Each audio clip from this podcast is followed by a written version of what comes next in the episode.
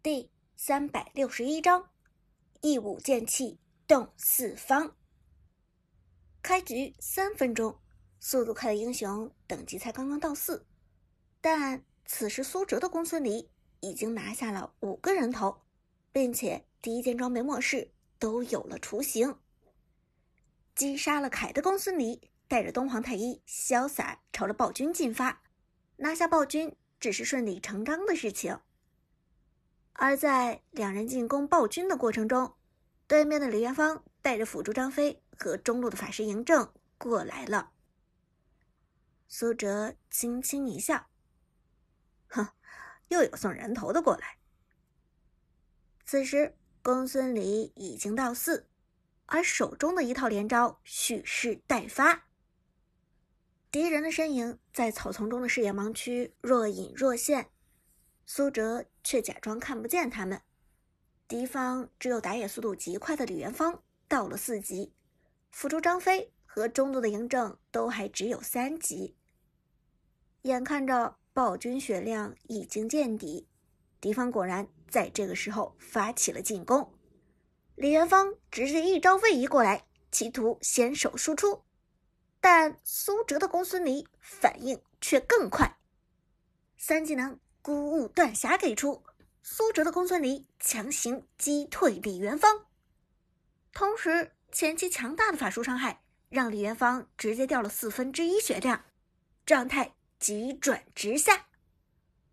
公孙离没有手下留情的意思，强行衔接三技能二段突进，贴近李元芳，平 A 给出打出伤害，李元芳直接被叠满四层风之印记，打出。爆炸伤害，承受了孙公离一套连招之后，李元芳血量已经剩余不多，但他还是倔强的企图扔出大招反打。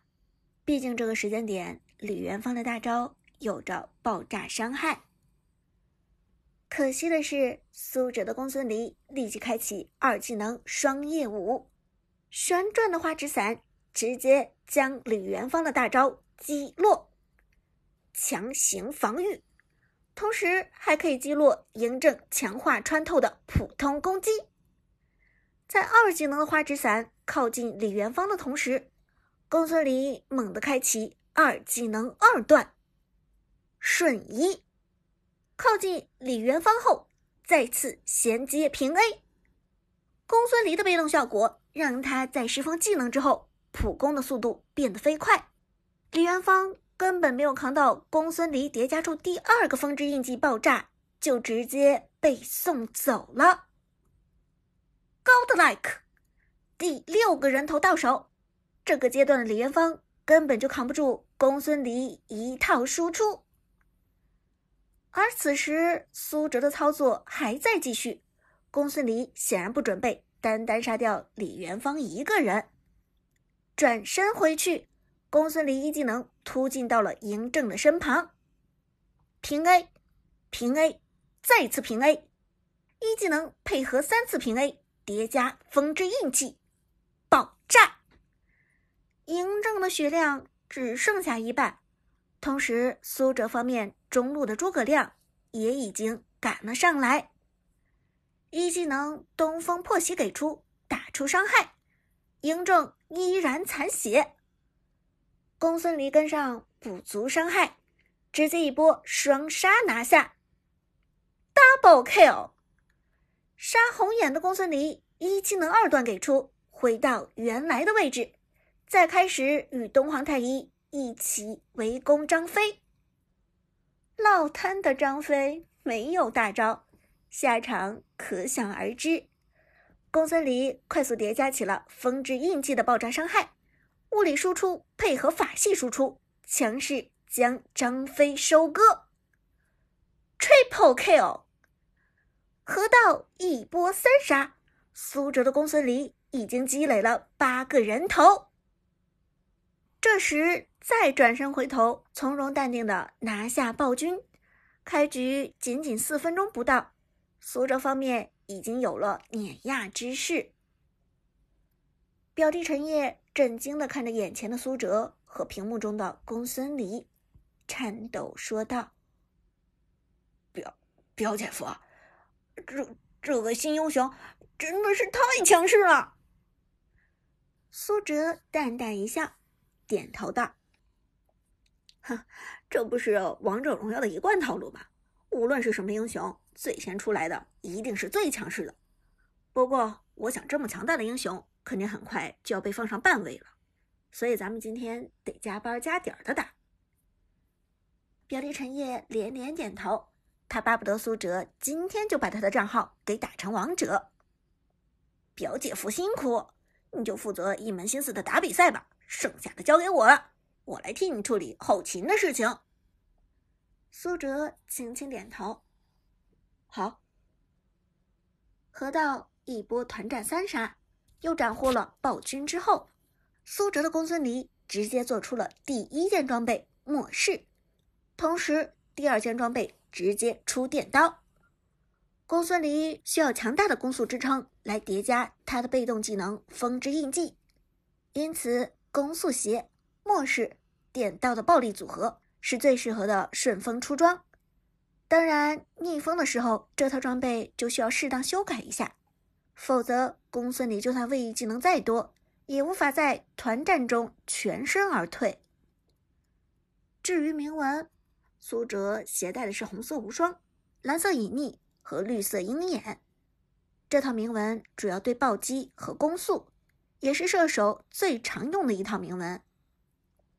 虽然公孙离的被动和技能都是法术伤害，但普通攻击依然是物理伤害，因此铭文就没有必要携带法穿，正常的射手铭文就足够了。